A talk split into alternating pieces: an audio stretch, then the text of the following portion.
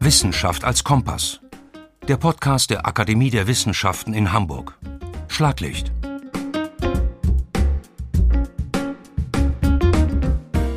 Das große Brahms-Bild wird nicht verändert.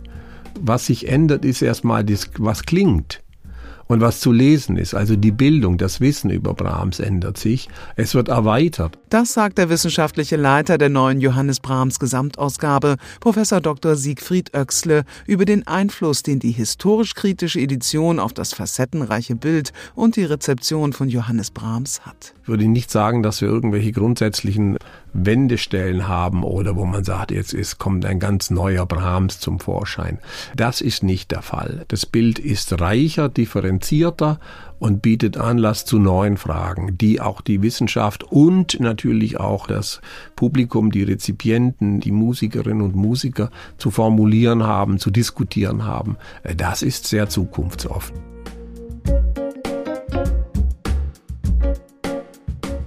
Professor Dr. Siegfried Oechsle ist Professor für historische Musikwissenschaft an der Christian-Albrechts-Universität zu Kiel. Hier hat auch das Forschungszentrum der Johannes Brahms Gesamtausgabe seine Heimat. Die historisch-kritische, 66 Bände umfassende Edition aller Kompositionen des bedeutenden Komponisten aus dem 19. Jahrhundert entsteht im Rahmen des Akademienprogramms. Zu den 128 aktuell laufenden Projekten gehören 18 musikwissenschaftliche Editionen. Siegfried Oechsle ist seit 2006 wissenschaftlicher Leiter der Johannes Brahms Gesamtausgabe und seit 2007 Mitglied der Akademie der Wissenschaften in Hamburg. Außerdem hat er sechs Jahre bis zum Frühjahr 2020 als Vorsitzender der Wissenschaftlichen Kommission der Union der deutschen Wissenschaftsakademien gewirkt.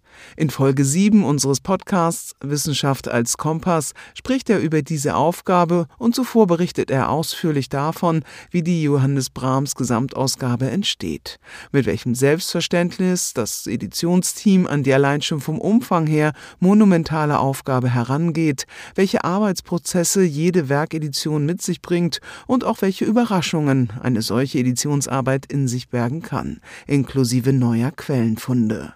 Sie hören Auszüge aus dem Gespräch mit Siegfried Oechsle für Folge 7 von unserem Podcast. Neben der Gesprächsfassung bieten wir Ihnen immer ein kürzeres Schlaglicht auf zentrale Aspekte der langen Podcastfassung. Mein Name ist Dagmar Penzlin. Ich bin Referentin für digitale Kommunikation an der Akademie der Wissenschaften in Hamburg. Hallo. Ja, die Kunst besteht darin, alles zu hinterfragen und das gleichzeitig aber nicht sozusagen als eine Art Grundstil einer Ausgabe, also als eine, eine Art Dünkel auch äh, vor sich herzutragen, dass man alles untersuchen muss, jeden Stein aufheben muss. Das ist schon richtig, aber wir bewegen uns in einem schwierigen Feld, wo dauernd gezeigt werden muss, warum das so lange dauert und wo auch manchmal anklingt, dass es zu lange dauert, als zu genau vorgegangen wird. Also das äh, ist schon ein Feld, Feld, wo man sagen muss, ja, es wird alles genauestens untersucht, aber es muss immer die Notwendigkeit des Tuns mit bedacht und kritisch bedacht werden. Deswegen ist auch eine historisch kritische Gesamtausgabe, die hat auch diesen selbstbezüglichen Anteil, nicht nur gerichtet aufs Material. Das Material, also die verfügbaren Quellen zu den Kompositionen von Johannes Brahms, hat einen großen Umfang. Allein schon mit Blick auf die hohe Zahl von Werken, die zum Schaffen von Brahms gehören, kann man sich leicht vorstellen, wie viel Arbeit eine Gesamtausgabe mit sich bringt.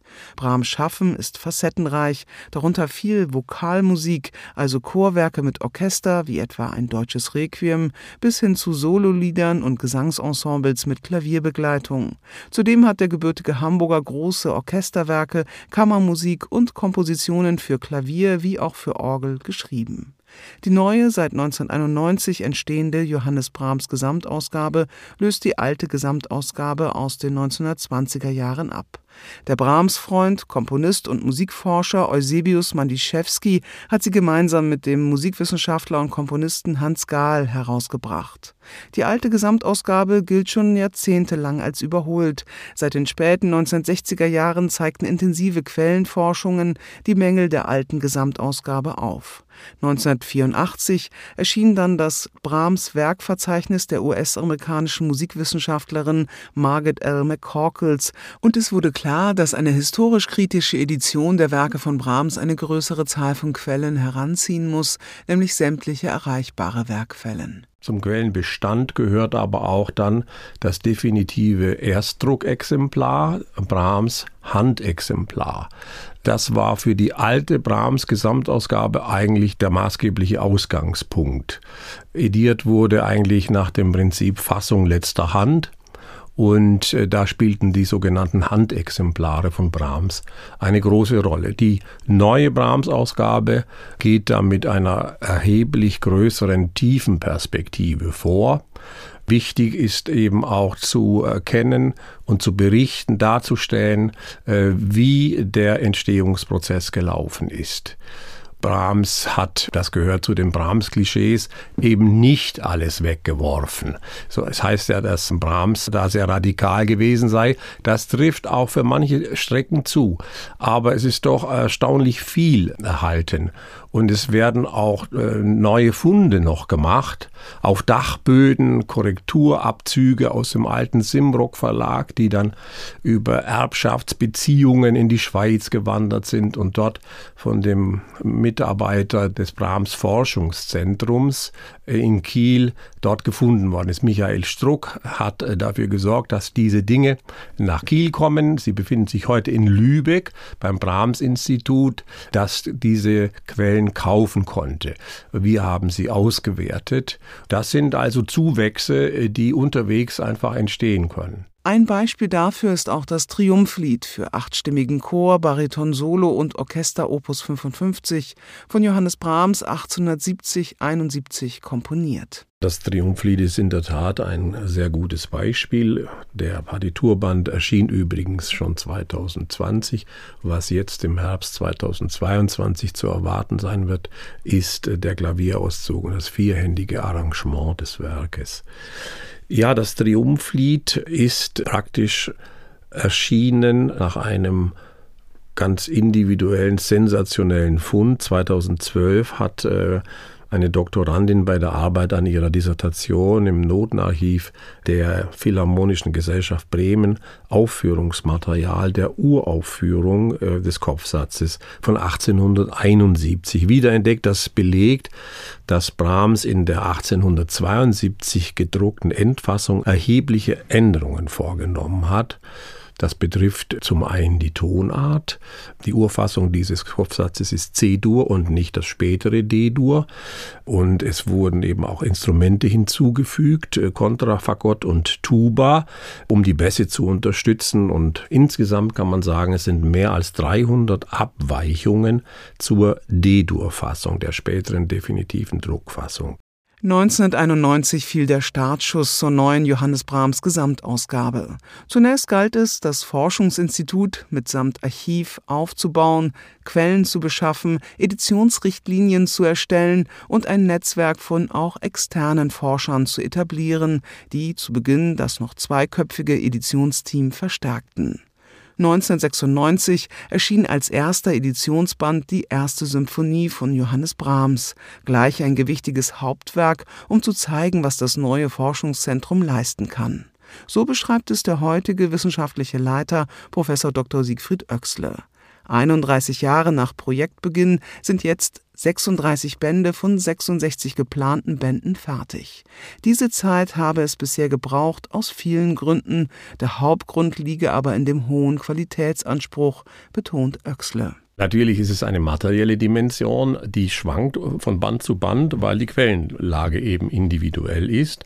Aber es liegt schon auch an dem hohen Qualitätsanspruch äh, der neuen Brahms-Ausgabe, an dem Ziel, Erläuterungen der editorischen Entscheidungen und der Problemfälle zu geben. Auch das, was ich eingangs als entstehungsgeschichtliche Tiefenperspektive angedeutet habe, das muss umgesetzt werden. Das reicht dann aber auch bis hin zu praktischen Editionen.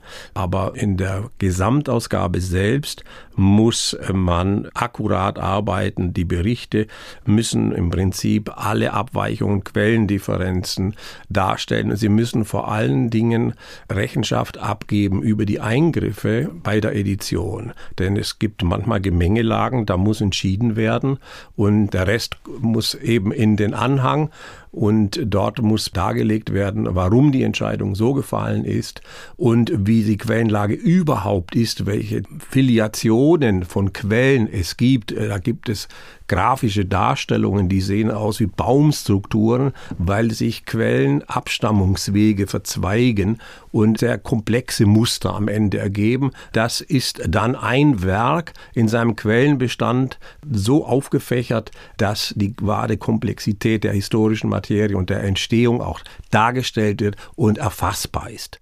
Im Zuge dieser akribischen Detailarbeit ist es dem Kieler Editionsteam auch gelungen, grundlegende Fehler im Werkverzeichnis von Johannes Brahms zu korrigieren, abgesehen von zahlreichen Mini-Korrekturen im Notentext, die vorzunehmen sind nach Abgleich aller Quellen. Das braucht Zeit, wobei Siegfried Oechsle als wissenschaftlicher Leiter der neuen Johannes Brahms Gesamtausgabe jetzt klar benennen kann, wie lange die Arbeit an den noch ausstehenden 30 Bänden voraussichtlich dauern wird. Jetzt haben wir uns ja sozusagen warm ediert. Und wenn wir da von einer Jahresfrequenz von zwei bis drei, eher Richtung drei Bände ausgehen, äh, dann haben wir eben für die 30 Bände, können Sie ausrechnen, kommen wir in zehn Jahren hin.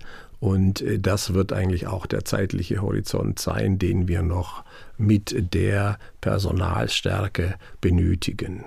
Seit 2008 gehören zum Team der Johannes Brahms Gesamtausgabe vier festangestellte Fachkräfte, zu Beginn waren es zwei.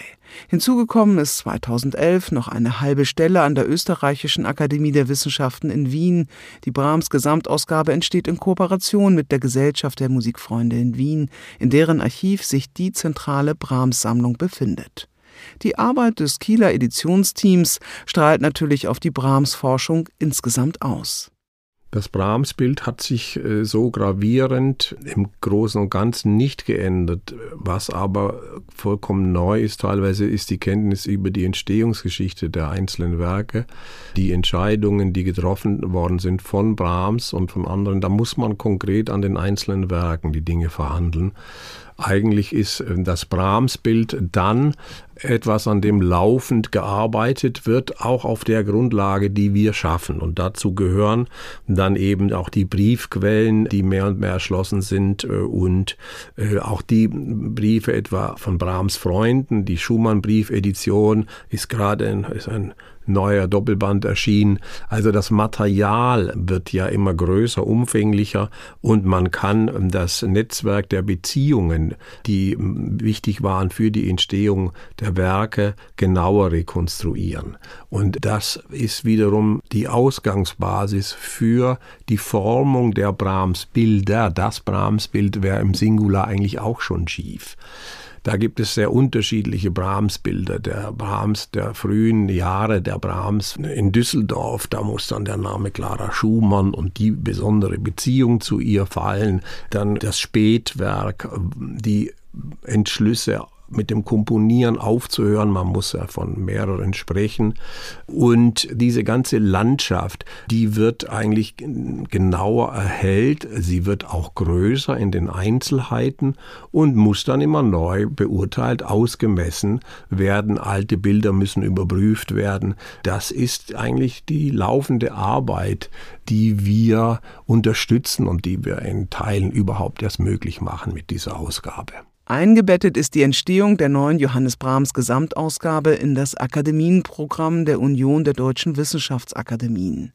Erklärtes Ziel des Programms ist es, durch Langzeitforschungsprojekte Gegenstände des kulturellen, globalen Erbes zu erschließen, zu sichern und zu vergegenwärtigen. Bei einem Komponisten wie Johannes Brahms, dessen Musik in vielen Ländern aufgeführt, gehört und geschätzt wird, liegt es für Siegfried Oechsler auf der Hand, dass auch die Zielgruppe der Edition eine globale ist ist. Der Name Brahms ist dann schon so etabliert, dass es darum ging, die alte Gesamtausgabe durch eine neue zu ersetzen. Das ist ja kein Neuland, das hier betreten worden ist oder fragmentarisch nur vorgelegen hätte. Nein, es ist, geht im Wesentlichen um eine Vergrößerung des Terrains, eine bessere äh, Durcharbeitung, Erforschung der Quellen und eine Kenntnisnahme der Quellensituation weltweit.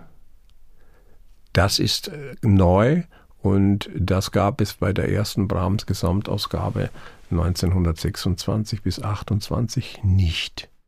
Jahrzehnte wird es gebraucht haben, diese neue Johannes Brahms Gesamtausgabe zu erstellen. Wie lange sie gültig sein wird? Sehr lange, sagt Siegfried Oechsle als wissenschaftlicher Leiter der Edition. Eigentlich im Alltag natürlich davon ausgehen, und das gehört sich einfach so, dass das für ewig ist von, von der Vorstellung äh, muss das so sein.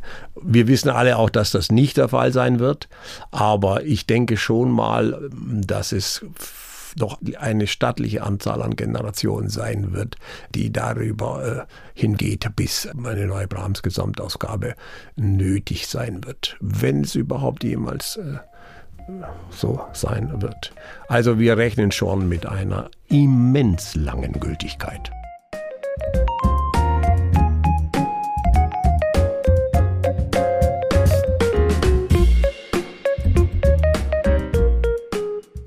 Wissenschaft als Kompass. Der Podcast der Akademie der Wissenschaften in Hamburg. Schlaglicht. Redaktion und Produktion Dagmar Penzlin. Ton Perry Audio. Sprecher Stefan Schad. Eine Produktion der Akademie der Wissenschaften in Hamburg 2022. Finanziert aus Mitteln der Freien und Hansestadt Hamburg.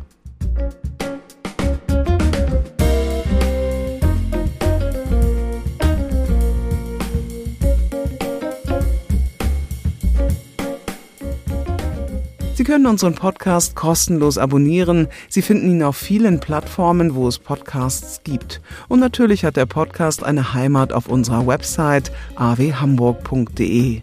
Wir freuen uns über Ihr Interesse.